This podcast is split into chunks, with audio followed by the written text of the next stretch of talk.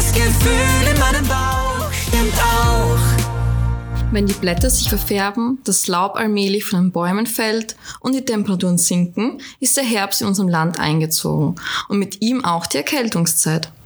Vielen Eltern bereitet diese Jahreszeit vermehrt Sorgen, denn Husten, Schnupfen, Hals- und Ohrenschmerzen sind gerade zu Beginn des neuen Kindergarten- und Schuljahres treue Begleiter.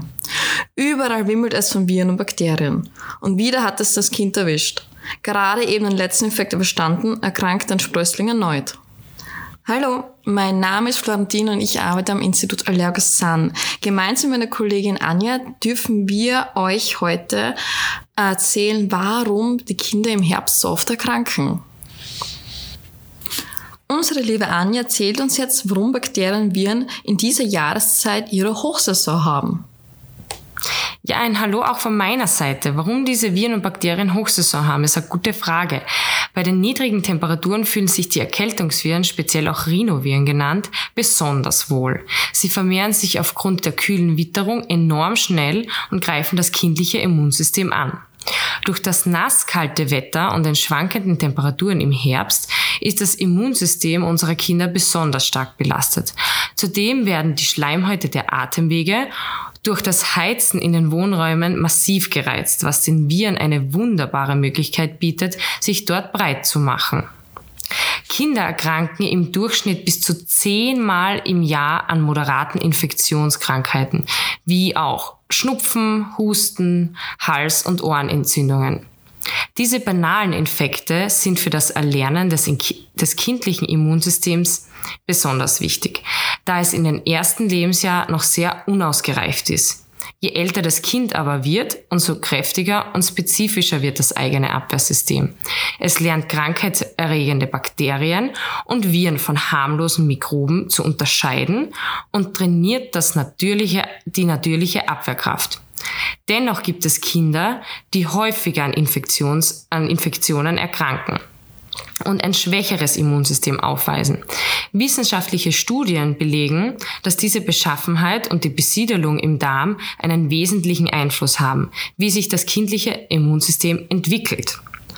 Florentina, kannst du uns dazu aber etwas sagen, wie diese Entwicklung des Immunsystems überhaupt vonstatten geht? Zuallererst möchte ich euch erzählen, wie das Immunsystem eigentlich in unserem Körper arbeitet.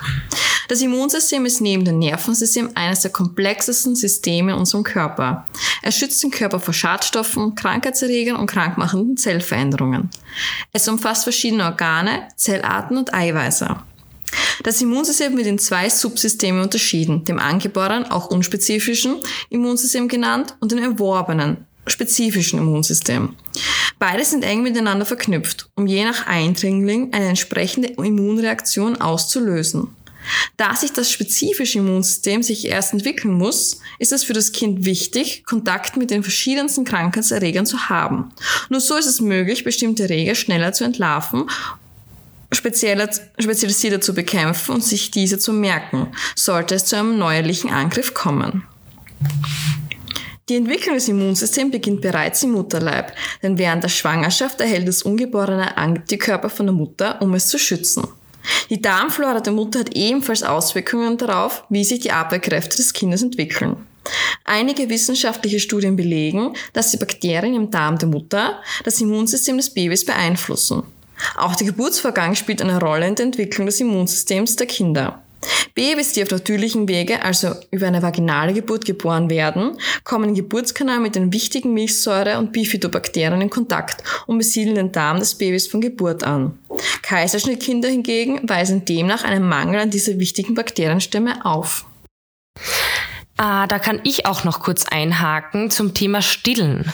Auch das Stillen hat einen weiteren positiven Effekt auf das noch unausgereifte Abwehrsystem deines Babys. Denn die Muttermilch ist reich an Bifidobakterien. Bifidobakterien sind für die Entwicklung und Funktion des Immunsystems von großer Bedeutung. Durch das Stillen werden Mund- und Darmbakterien des Babys weiterentwickelt. Babys agieren hauptsächlich über den Mund. Alles, was in greifbarer Nähe liegt, wird unverzüglich in den Mund genommen. Das ist auch die orale Phase genannt und, formt damit, und formen damit ihr Immunsystem. Nehmen Mütter in den letzten zwei Schwangerschaftsmonaten also auch in der Stillzeit ein Probiotikum ein, erhöhen sie zusätzlich die Schutzfunktion. Achtung aber vor einem übertriebenen Maß an Hygiene. Das kann sich negativ auf die Entwicklung des körpereigenen Abwehrsystems auswirken.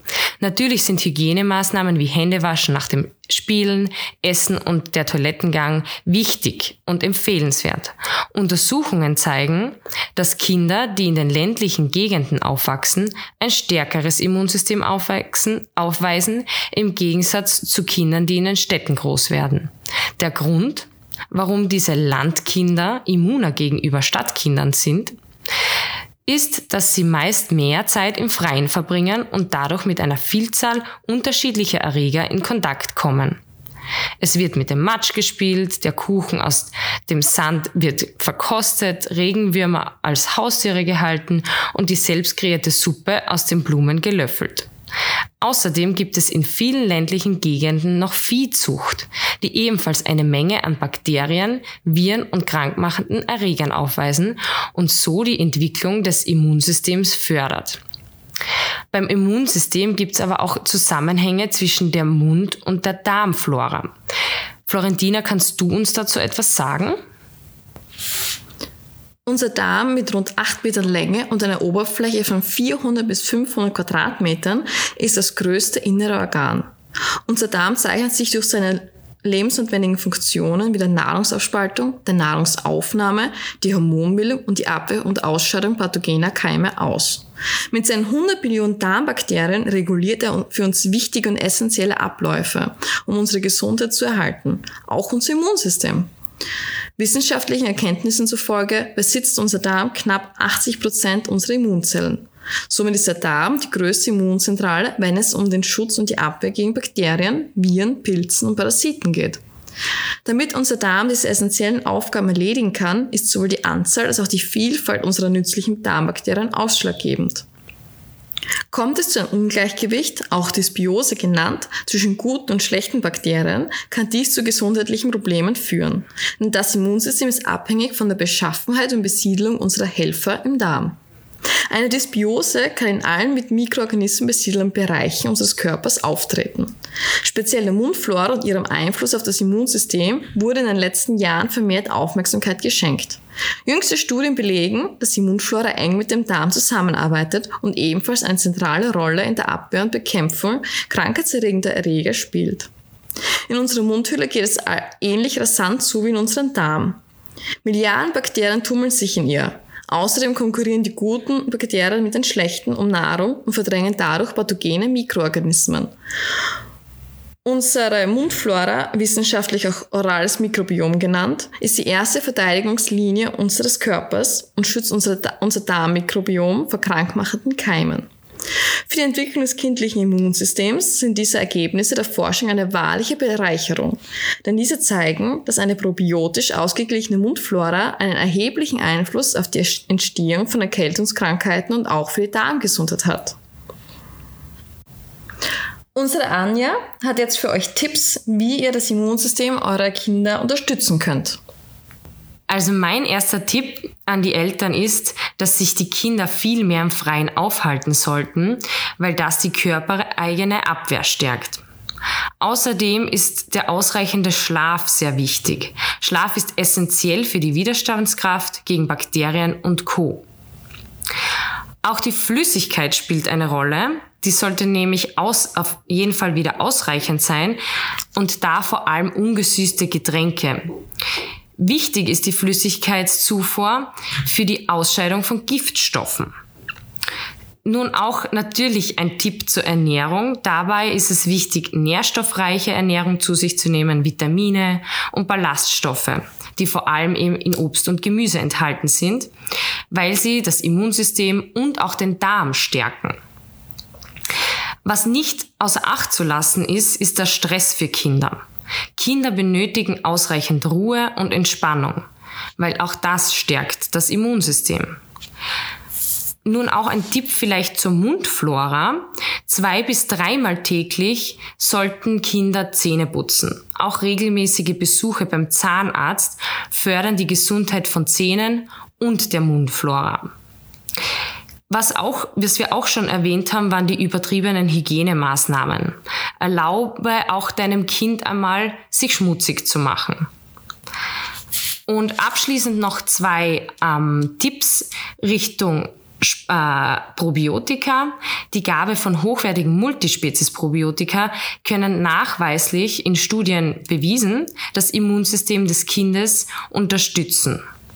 Und der letzte Tipp von mir an euch Eltern ist, kuschelt, herzelt und knuddelt euer Kind ganz oft und viel, weil die seelische und emotionale Gesundheit, die steht im engen Zusammenhang mit der körperlichen Gesundheit. Ich hoffe, wir konnten euch eure Fragen, warum Kinder im Herbst oft krank werden, beantworten. Falls ihr mehr über das Thema Darmgesundheit und auch das Mundmikrobiom erfahren wollt, besucht unsere Webseite, unseren Blog oder lasst euch in der Apotheke eures Vertrauens über diese Themen beraten. Abonniert auch unsere Social Media Kanäle, damit ihr immer auf den neuesten Stand seid und meldet euch zu unserem Newsletter an, damit wir euch die neuesten Informationen zuschicken können. Danke fürs Zuhören und bis bald. Eure Florentina und Anja. Tschüss. Hallo Freiheit, hallo Glück, hallo Leben und das Gefühl in meinem Bauch stimmt auch.